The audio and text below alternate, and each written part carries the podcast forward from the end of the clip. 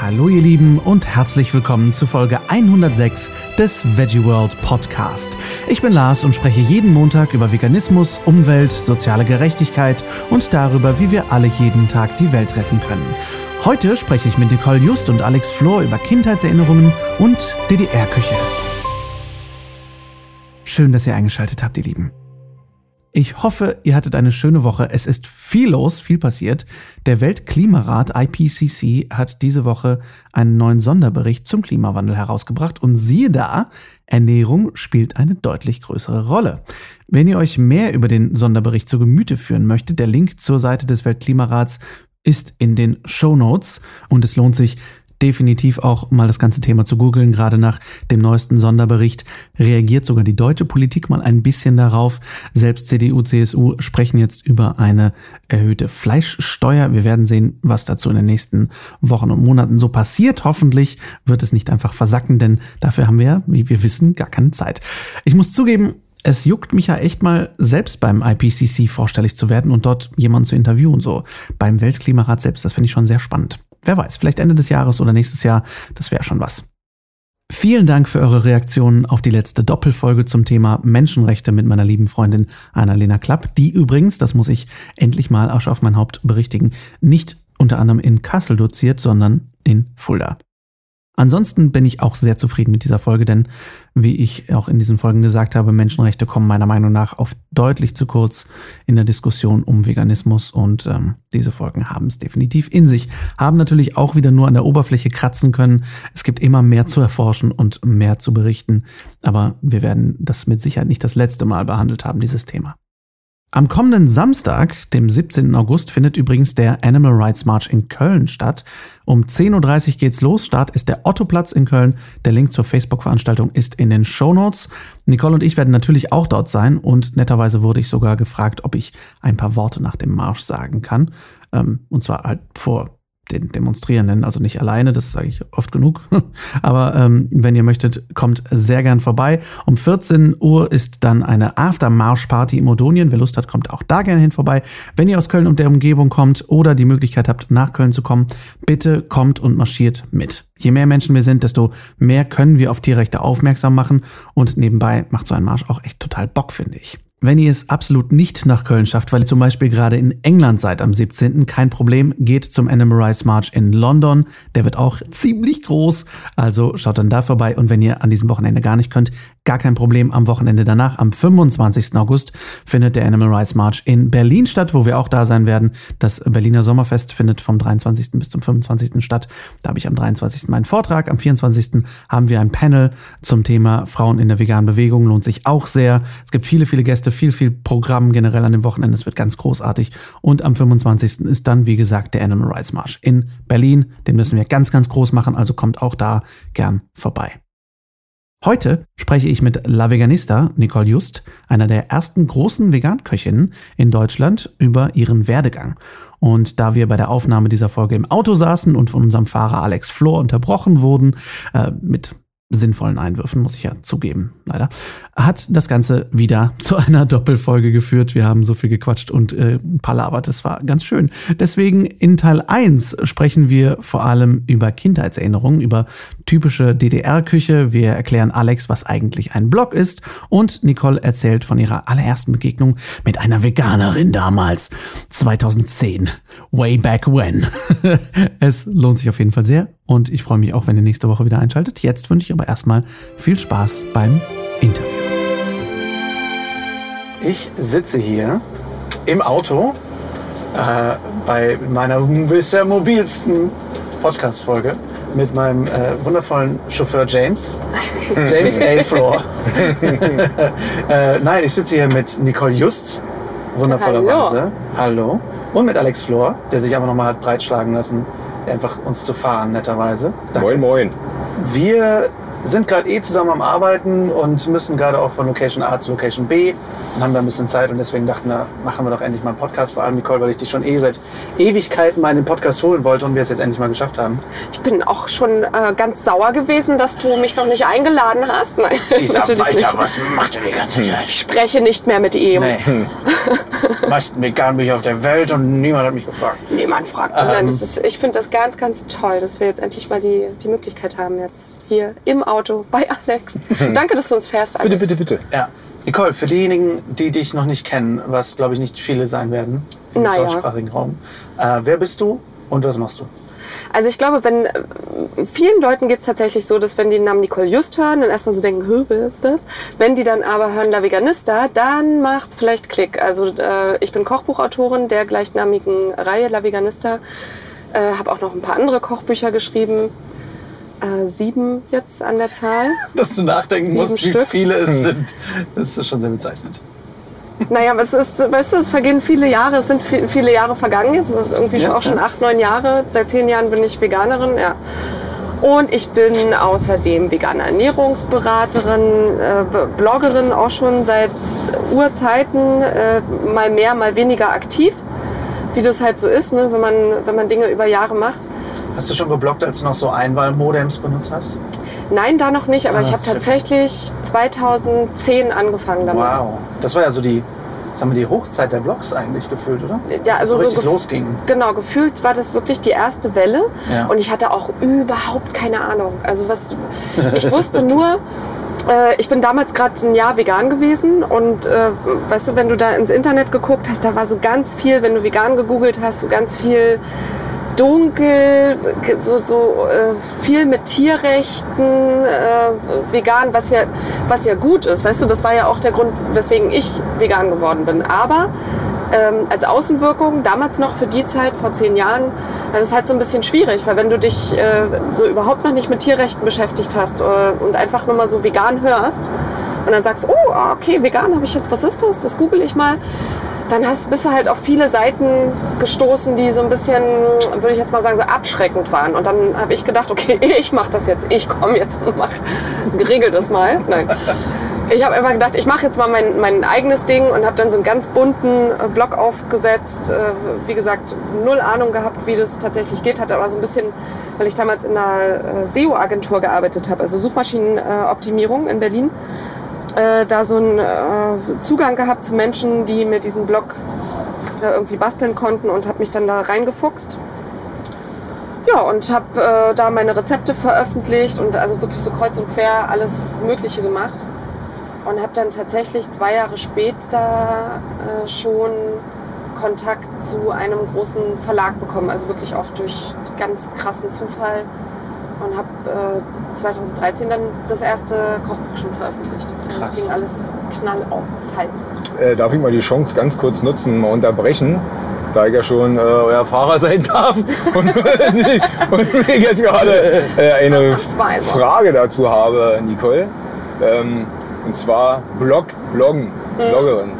Ich weiß bis heute nicht, was das ist, weil mich viele auch immer ansprechen, na du bist doch hier Foodblogger. Und ich immer, also ich glaube nicht, dass ich einer bin. Ich weiß gar nicht, was das heißt. Also vielleicht kannst du mich mal aufklären und vielleicht gibt es auch den einen oder anderen da draußen, der genauso doof ist wie ich. Sehr gerne, lieber Alex. ich, hab- ähm, ja, ich habe ja bis heute tatsächlich, äh, gut, dass du das sagst, ich habe ja bis heute Probleme, meiner Mutti zum Beispiel oder auch meiner Omi zu erklären, was ich da eigentlich beruflich mache. Ähm, und dieses Bloggen ist einfach, also Blogs sind entstanden als Tagebücher im Internet, mehr oder weniger. Also es gibt ja Internetseiten, die statisch sind. Das heißt, da ist oben ein Logo, Ja. dann kommt ein Bild, dann steht da drauf, also wie zum Beispiel so Internetseiten von Firmen sind. Wir sind Firma XY, wir machen bla bla bla. Und äh, im Gegensatz dazu haben sich dann die Blogs entwickelt, wirklich als ganz dynamische Internetseiten, wo immer, also wann immer du darauf gehst, Ja. auf so einen Blog steht immer was anderes oben, nämlich gerade immer der letzte Blogbeitrag, wie in einem Tagebuch, Okay. wenn du so die letzte Seite aufschlägst. Und äh, Foodblogger, genau, das sind dann die Menschen, die Rezepte veröffentlichen und oder über Lebensmittel, über Essen, über Essen gehen, schreiben und dann eben diese Blogs damit bestücken. Okay, also ich weiß auf jeden Fall, ich bin schon auf unzähligen Blogs gewesen, wenn du mir das so erzählst. Das sind die Internetseiten, die jedes Mal anders aussehen. Genau. Genau. Ja, cool, alles klar. Und du bist definitiv kein Foodblogger. Dankeschön. Tut mir leid, Alex. Ich konzentriere mich weiter auf den Verkehr Sorry. und Ja. halte die Klappe. Nein, bitte, bitte. Schalte dich immer dazwischen, wann du Ich, möchtest. ich finde das tatsächlich ganz interessant, weil äh, wenn man in dieser Blase drin ist, das ist ja auch wie, wie bei der veganen Blase so ein bisschen. Ne? Man Ja. denkt immer, wenn man so auf Instagram unterwegs ist, oh cool, alle Leute sind vegan. Hatten wir ja gestern, ne? Ja. Ähm, alles ist so nachhaltig, alles ist so cool und genauso ist es bei den Blogs auch, weil ich mich damit halt auch lange beruflich beschäftigt habe. Und äh, das halt schon so lange mache, denke ich so, ja, okay, jeder weiß halt, was ein Blog ist. Mhm. Aber es ist ja tatsächlich nicht so. Also äh, deswegen super Frage, Alex. Ja, Hast du Cool. gut gemacht. Ganz, ganz toll. Dankeschön. Gerne, gerne Aber wieder. nochmal ganz kurz, das ist ganz normal aufzurufen über eine Website. Also es ist schon eine Genau. ganz normale, gebe ich oben mein www ein. Ja. Ja, Okay. Ja, genau. Ähm, ich möchte jetzt auch technologisch noch weiter zurückschrauben. Ich möchte nämlich ganz an den Anfang gehen. ja. Zwar, wo kommst du eigentlich her und wie bist du überhaupt aufgewachsen? Weil ich habe so das Gefühl, dass so Wertschätzung für Essen sich bei dir ziemlich durchzieht. Das stimmt, ja. Also ich komme aus Mecklenburg-Vorpommern, aus einem ganz kleinen Städtchen, das äh, wahrscheinlich niemand kennt, namens Eggesin. Ich bin niemand. Du bist, du bist niemand? Ich kenne es. Das, äh, die, äh, manche Leute kennen das, weil sie äh, leider Gottes dort äh, ihre Bundeswehr und oder NVA-Karriere, Grund, Grundwehrdienst, ich weiß nicht, wie das in der NVA-Geschichte, DDR-Geschichte hieß, aber danach gab es das ja auch noch eine ganze Zeit lang. War da ein großer Bundeswehrstandort und dann sagen die Leute, ah ja, da musste ich meinen Grundwehrdienst machen. Oh, schrecklich. Land mehr, Sand mehr, nix mehr, sagt man da zu, den, zu dem ganzen äh, Bereich mit, mit vielen kleinen äh, Kleinstädten. Da bin ich aufgewachsen. Das ist jetzt auch nicht so öde gewesen, wie es klingt. Also es war schon alles ziemlich cool, halt sehr ländlich. Ähm, als Teenager dann irgendwann schwierig, weil man tatsächlich ohne Führerschein nirgendwo hinkam. Ähm, deswegen haben wir dann auch alle zugesehen mit 18 irgendwie, äh, dass wir äh, da unseren Führerschein machen und uns dann immer von den Eltern irgendwie das, das Auto klauen und dann irgendwo anders hinfahren können. Ähm, und dann habe ich auch, also da habe ich Abi gemacht und ähm, es war immer so in meiner Kindheit, meine äh, Großeltern hatten einen Schrebergarten, was auch völlig normal war. Also das hatten alle Leute, äh, gerade auch in der ehemaligen DDR, so im Osten, weil du äh, relativ schlecht an Lebensmittel, an gu richtig gute Lebensmittel gekommen bist und alles war irgendwie knapp. Und deswegen haben die Leute sich auch angewöhnt, okay, ich habe hier meinen Schrebergarten, ich baue mir einfach die Tomaten, Gurken, alles Mögliche, was ich so brauche, selber an. Meine Großeltern haben vier Kinder großgezogen, das heißt, viele Mäuler zu stopfen und die Kinder haben sich dann selber unter, ja auch nochmal vermehrt. Das heißt, da kamen die ganzen Enkel dazu. Also es gab immer Menschen, die viel zu essen brauchten. Äh, das haben wir im Garten angebaut. Meine Oma hat immer schon eingekocht, eingelegt. Also diese ganzen Sachen, das habe ich schon mitbekommen. Und zusätzlich war mein Opa Fleischermeister und Jäger. Und deswegen gab es bei uns halt auch immer wirklich sehr, sehr, sehr viel Fleisch. Also das war, äh, wenn ich so dran zurückdenke und wenn ich auch mit, mit Leuten rede, mein Mann zum Beispiel, der ist auch in der DDR groß geworden, wir sind äh, gleich alt. Und der erzählt mir immer, du, wir hatten, also das maximal einmal die Woche haben wir Fleisch gegessen. Das war so ein Luxus für uns. Und dann sage ich immer so, ja krass, okay, also bei uns gab es wirklich fast jeden Tag Fleisch, dadurch, dass wir da so an der, an der Quelle saßen. Und ich konnte mir auch ganz lange, wirklich bis ich Mitte 20 war äh, und dieses Umdenken hatte, gar nicht vorstellen, ohne Fleisch zu leben. Also ich dachte immer so, wie, wie, wie soll das denn gehen? Das heißt, du hast es doch sehr gerne gegessen. Ja, also dadurch, dass du tatsächlich ja schon von klein auf mit diesen Geschmäckern, das sind ja nicht, also es ist ja, es geht ja nicht drum, dass du halt so als Kind da sitzt und denkst, boah, geil, tote Kuh, Ja, ja, ja. sondern du, de- deine Mutter kocht dir irgendwas. Das ist dann so, weißt du, dieses Ritual auch um das Kochen drumherum. Natürlich.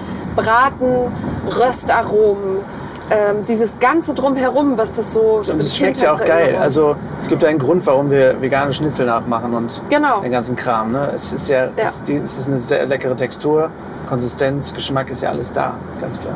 Genau, und das ist wirklich auch, äh, glaube ich, ganz viel Gewöhnung und Essen hat auch ähm, was mit, mit Tradition, mit Ritualen zu tun, die dir schon in deiner Kindheit näher gebracht werden. Also so wie zum Beispiel Japaner, äh, wenn, wenn die sich zu Hause so traditionell ernähren, dann essen die halt super gern Algen, was weiß ich, viel mit Fisch und so, wo wir als Europäer so denken, boah, krass, das ist ja super exotisch. Also Und das heißt, du bist in der, DDR auch aufgewachsen? Also es war naja, also DDR. aufgewachsen so, bis ich sieben war. Ich glaube, als ich sieben war, war die Wende. Ich habe da jetzt nicht so mega viel mitbekommen. Ähm, ich habe noch irgendwie in der Schule, weißt du, man, man musste in der DDR immer samstags noch zur Schule gehen. Das habe ich noch ein Jahr gemacht. Ich war auch ein Jahr noch Jungpionierin. Da kann ich mich aber echt gar nicht wirklich dran erinnern. Also das war, keine Ahnung. Ich fand das mega, da muss ich mal ganz kurz dazu sagen. Sonnabends zur Schule zu gehen, Ja? habe ich mich immer mega drauf gefreut. Äh, in Rostock damals noch waren es äh, vier Stunden, die wir in die Schule mussten, wo wir dann nachher nach Strausberg gezogen sind. Da waren es dann irgendwie nur zwei Stunden. Aber ich habe das so geliebt, weil ich bin direkt nach der Schule nach Hause gekommen. Meine Eltern waren zu Hause und es stand Essen auf dem Tisch. Und das gab es ja die ganze Woche nicht. Stimmt. Und das war so richtig stimmt, geil, so, ey, kommst nach Hause, Mutti ist da, Papa ist da und stand was Warmes auf dem Tisch und so, das war der totale Kracher. Ja, da hast du voll recht. Ich habe immer gedacht, ich habe da gar kein Verhältnis so dazu, wie das jetzt war, so, samstags zur Schule zu gehen. Aber es war tatsächlich, ja, da haben äh, mich meine Eltern dann auch abgeholt von der Schule. Und das war ja auch sowas, Voll geil. man, also man war ja sonst nachmittags in der Nachmittagsbetreuung, so Hort oder dann später Schlüsselkind. Ähm, Genau. wo ne, äh, man sich dann, also so mit elf oder so, bin ich dann auch nach Hause gegangen nach der Schule und habe mir dann halt selber irgendwie was zu essen gekocht. Da hat es dann auch so angefangen, dass man also ja schon so diese Notwendigkeit erkennt. Ne? Okay, ich habe Hunger, ich muss mir jetzt was zu essen machen. Da steht halt nicht jeden Tag was von Mutti. Ja. Wir haben letztens schon mal drüber geredet, Alex. Da würde ich gerne mit euch nochmal drüber quatschen, ähm, weil ich da gar nichts drüber weiß, obwohl mein Opa aus, äh, aus DDR, DDR geflohen ist damals. Wie war das denn kulinarisch, so der Unterschied? Alex, du hast mir ein bisschen damals, als, äh, eben äh, letztes Mal, als ich hier war, erzählt, was ihr so gerne gegessen habt oder was, was so auf dem Frühstückstisch stand, was so, was so die durchschnittlichen Mahlzeiten bei euch waren, was viel Also- gekocht wurde. Wie sah das bei euch aus, bei euch beiden? Frühstück ähm, kann ich mich jetzt weniger dran erinnern. Also ich sag mal so Marmelade und so Zeugs, klar. Das haben wir, glaube ich, auch zum großen Teil äh, selber gekocht und eingekocht. Ähm, mittags war es bei uns auch so, dass es, sonntags gab es meistens einen Braten. Sonnabends gab es immer eine Suppe oder einen Eintopf, also irgendwas Schnelles, weil meine Mutter wirklich, das war halt früher so, sonnabends einen Hausputz gemacht hat. Und unter der Woche, äh, wenn's mal, wenn das Glück mal gut war, gab es mal ein Stück Fisch, was mein Vater dann auf dem Rückweg in Rostock von der, äh, von der Marine dann mitgebracht hat. Also mein Vater war Marineoffizier. Und ansonsten kann ich mich erinnern, haben wir so ganz viel Schwarzbrot mit Sauerkraut und Hackfleisch zum Beispiel oben drauf gegessen. Wir haben ganz schlichte Sachen äh, gegessen, Stulle mit Butter, Tomate und Gurke, wenn halt gerade Saison war. Wir hatten immer eine Zwiebel im Glas, äh, in einem äh, Wasserglas zu stehen, also dass halt Zwiebellauch oben rauswächst. Das haben wir halt um uns immer frisch abgeschnitten, einfach mit Pfeffer und Salz und Zwiebeln drauf. Also Wurst und Käse, klar auch, aber logischerweise nicht ganz so viel wie heute, weil, so wie Nicole schon gesagt hat, war alles ein bisschen knapper, als es heute ist. Wir haben allerdings auch eine Tante gehabt, die einen Bauernhof hatte und die hat ein Schwein für uns immer mitgefüttert. Ähm, dieses eine Schwein äh, wurde dann halt für uns mit geschlachtet und daraus gab es dann halt so ja, alles mögliche, also wurde halt komplett verarbeitet, ne? Wurst und Schnitzel und äh, So ein bisschen das Bild, was wir heute immer noch davon haben, wie Fleisch ja für uns aussieht. Das, Genau. Das ist ja nur immer ein Fleisch pro ein so Tier ist pro Jahr. für uns aber halt früher äh, bei uns wirklich gewesen. Ich glaube, zu Weihnachten haben wir dann noch ein Kaninchen und eine Ente gekriegt von ihr. Und das war wirklich, die hat für sich und Familie äh, so gehalten. Und Abgesehen von Fleisch, wie sah das bei euch aus? Was habt ihr? Was waren so eure Lieblingsgerichte?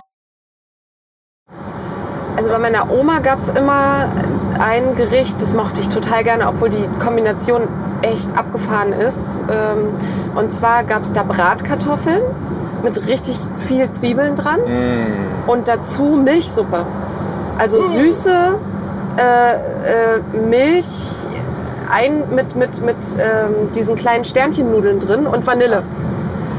Und diese, das, hat- das hat man richtig zusammen gegessen. und diese Kombi ist, hat so gut geschmeckt, obwohl es wirklich, also es hört sich wirklich ganz mega eklig an, aber dieses äh, Bratkartoffel-Umami, so richtig schön, so fettig voll. Hm? Und dann dieses Süße dazu, das, das irgendwie, Ich sag mal, das ist ja nicht sehr unterschiedlich vom rheinländischen Himmel und Erd, wo du irgendwie ja auch Kartoffeln und Apfelmus Stimmt, auch diese Oder- süß. Ist auch süß, herzhaft. Oder herzhaft Reibekuchen mit. Apfelmus ist ja letztendlich auch genau. Ist ja Reibekuchen, hast ja auch oft Zwiebeln drin und so, ne? Wo du Ja. auch was Süßes mit reinpackst. Also Kartoffelpuffer, da haben wir uns in der schon drüber unterhalten. Ey, Ja. War bei uns zu Hause auch. Genau, die Äh, gab es auch oft. Die ja. hat, also das, das war immer, also eigentlich hat meine Mutter gekocht, es sei denn, es gab Braten, das hat mein Vater gemacht und Kartoffelpuffer. Da hat mein Vater den ganzen Vormittag, also er hat so eine braune Lederschürze äh, denn dazu getragen und dann wussten wir, ey, wenn mein Vater die braune Lederschürze anhat, gibt's äh, Kartoffelpuffer. Da hat er den ganzen Vormittag gestanden und Kartoffeln gerieben, eine riesen Schüssel mit äh, Kartoffelpufferteig. Und dann haben wir uns alle an den Tisch gesetzt. Meine Mutter hat schön frischen Apfelmus gemacht. Und dann wurden die Dinger gebraten. Aber nicht hier so eine kleinen wie heute, sondern die Dinger waren, waren so groß wie der ganze Pfannenboden. Das Oh. war ein Kartoffelpuffer. Das ist ja fast so ein Rösti eigentlich. Ey, das war der, äh, der absolute Oberkracher. So was esse ich heute auch noch total gern. Also so Kartoffel, äh, lecker wie Sau. Und also Kartoffelpuffer war eins so mit der absoluten Highlights damals. Und ähm, meine Mutter hat die geilsten Macaroni mit Tomatensauce gemacht. Also bei uns gab es zu Hause, wenn es Nudeln gab, eigentlich so immer Macaroni mit Tomatensauce oder halt Nudelauflauf mit Macaronis. Und bei meiner Oma habe ich am allerliebsten gegessen äh, Kohl mit Hack. Also geschmorter Weißkohl mit Hackfleisch und ganz viel Kümmel. Ja, So, das war uns auch so. Jägerkohl. Ich kann mich auch noch an ein, eine Sache erinnern, die wirklich so aus, aus der Kindheit hängen geblieben ist. Und zwar, weil wir ja so oft im Garten waren, dann gab es nach dem Garten, weißt du, wenn wir wieder äh, zu Hause waren bei meinen Großeltern, äh, Brot, so richtig, also meine Oma hat das Brot immer, die äh, hat ja noch die Kriegszeiten miterlebt, ne? deswegen hat die das äh, Brot immer handdick geschnitten, Ja. mit äh, fingerdick Butter drauf und Oh, dann ja. Schnittlauch. Oh, Weißt ey. du, dass so die, das Brot einfach so umgekehrt in den Schnittlauch rein, in die Schnittlauchröhrchen und das gab's dann. Und dazu Radieschen und halt alles so, was wir aus dem Garten mitgebracht haben. Die frischen Gurken und Tomaten aus dem Gewächshaus. Und Und jetzt überleg mal, Ah, das genau das, was wir gestern Abend gerade gehabt haben, Nicole. Du Ja. brauchst nicht viel, ach, mir um läuft irgendwie jetzt gerade schon das Wasser runter. mega geilen, äh, also um ein Essen zu kreieren, was dir sogar im Kopf bleibt. Und das Ja. sind so stinknormale Sachen. Das sind Sachen. wirklich du hast Brot, Sachen. du hast einen äh, Geschmacksträger, also Butter, Öl, Margarine, Fett, was auch immer. Genau. Und dann kommt eine Zutat oben drauf, Ja. mit Schnittlauch und Salz oder was weiß ich nicht was. Wie viele das Leute ist so sagen geil. das ja auch, ne? Baguette mit Öl einfach Ja. oder Ja, sowas. Ne? Ja. man, man, man braucht auch nicht. Ähm, wir haben neulich äh, auch einen Podcast gedreht und zwar ging es da um, äh, ist vegan teurer als alles andere. So. Und da habe ich ihm genau das erzählt, dass man früher ja relativ spartanisch gegessen hat. Also auch das, was oben auf die Stulle drauf kam. Und es muss auch heute nicht jeden Tag der vegane Käse sein oder der geräucherte Tofu oder irgendwas. Einfach eine Scheibe Tomate oder Schnittlauchröllchen oder Petersilie, was auch immer. Irgendetwas mit ein bisschen Salz, ein bisschen Butter, ein geiles Brot, fertig. Hammer. Oder was auch voll lecker ist, wenn du das dann mal so weiterdenkst, das mache ich im Herbst ganz oft, so einen äh, Salat aus Hokkaido-Kürbis. Also den Kürbis einfach in äh, schöne kleine Würfelchen, ganz kurz ankochen, dass er so noch so ein bisschen bissfest ist.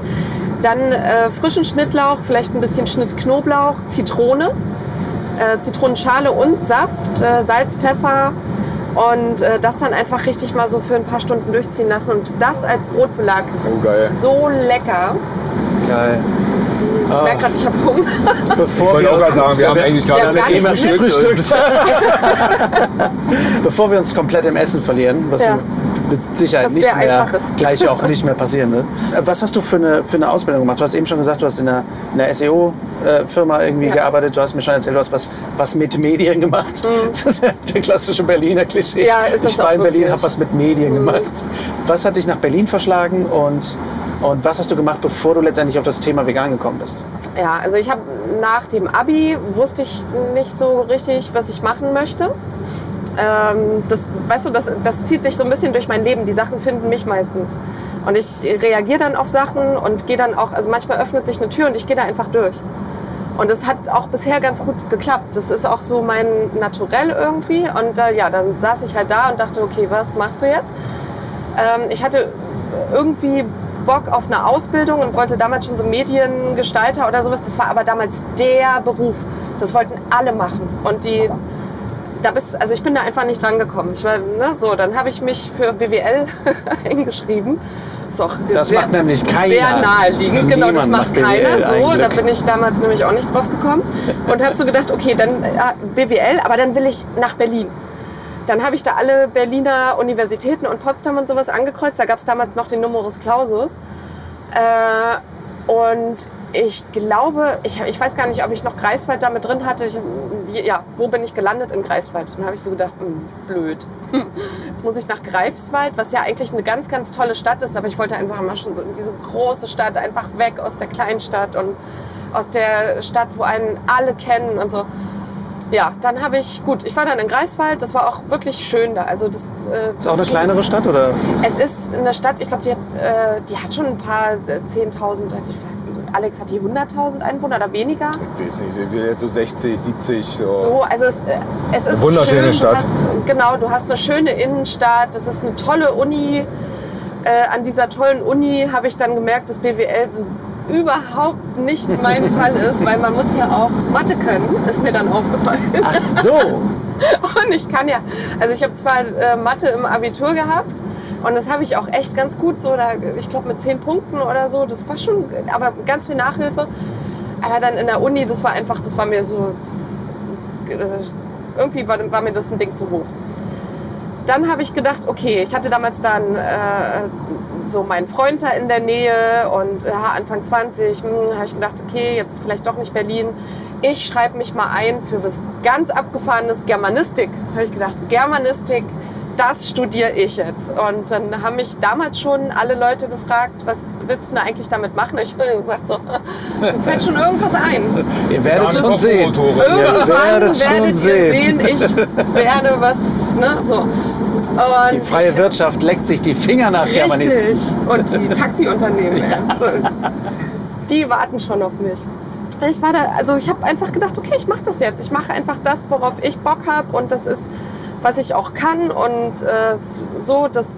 Und ich habe es ja auch durchgezogen. Ich habe tatsächlich auch meinen Abschluss gemacht in Germanistik und Erziehungswissenschaften auf Magister, noch so richtig schön zwischendurch natürlich auch mal so ein, zwei Jahre irgendwie nur gearbeitet und gar nicht an der Uni gewesen. Aber es hat mir jetzt im Nachhinein wirklich, ähm, es hat trotzdem irgendwie mein, mein Leben, für mein Leben was gemacht, weil ich habe gelernt, unabhängig zu sein, selbstständig zu arbeiten. So. Und äh, ja, dann habe ich es doch irgendwann noch mal nach Berlin geschafft, habe mich da in der Uni eingeschrieben, habe da meinen, äh, äh, meinen Abschluss eben gemacht und habe gleichzeitig schon angefangen in einer SEO-Agentur zu arbeiten und bin dann auch so mit Blogs, diesem ganzen Internetgedöns so in Berührung gekommen.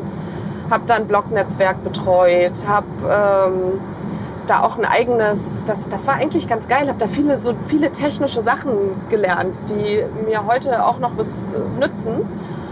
Und dort in dieser Firma habe ich, äh, als ich da angefangen habe, die erste Veganerin in meinem Leben kennengelernt. Und die war, also wirklich, wie man sich äh, wahrscheinlich so eine typische Veganerin vorstellt. Das hat aber nichts mit ihrem Vegansein zu tun gehabt, sondern glaube ich eher so mit Musikgeschmack und so. Die hatte halt immer so äh, äh, krass dunkle, schwarze Klamotten an, äh, tätowiert und dann habe ich so, so schwarz gefärbte Haare. Und dann habe ich gedacht, boah, krass, okay, so sehen Veganer aus. Nur so. Ah, interessant. In meiner, so, weißt du, in, äh, jetzt im Nachhinein, in so einer kleinen Blase habe ich da gelebt. Dass ich dachte, aha, das ist also eine Veganerin. Das ist ein Veganer. Mach mal was Veganer. Ja, Tu mach mal. was. Iss mal was Veganes. Tanz mal, Tanz. das zeig doch mal, wie vegan. Red mal vegan, los. total bescheuert eigentlich. Ja, und ähm, das hat mich aber irgendwie, hat mich das so gar nicht losgelassen, weil ich schon, also ich habe natürlich immer sehr, sehr gerne Fleisch gegessen. Ich war aber auch schon immer ein, eine große Tierfreundin. Ich bin, wir hatten immer Tiere zu Hause, wir hatten Katzen, Hunde, Ponys. Weißt du, dann äh, auf den, wenn man auf dem Land groß wird, da hast du ja auch so diese ganzen Bauernhöfe, wo du dann auch mit, mit den Schweinen in Kontakt kommst. Okay, die werden dann irgendwann geschlachtet, äh, aber da denkst du ja, das blendest du dann aus. Also ich habe das super gut ausgeblendet. Und weil ich ja auch immer, mein Opa hat selber diese äh, Hausschlachtung auf dem Land auch äh, durchgeführt. Da habe ich dann immer so dieses Fantasiebild-Konstrukt im Kopf gehabt. Das machen alle so. Da wird halt, äh, was du vorhin auch gesagt hast, Alex, dieses eine Schwein.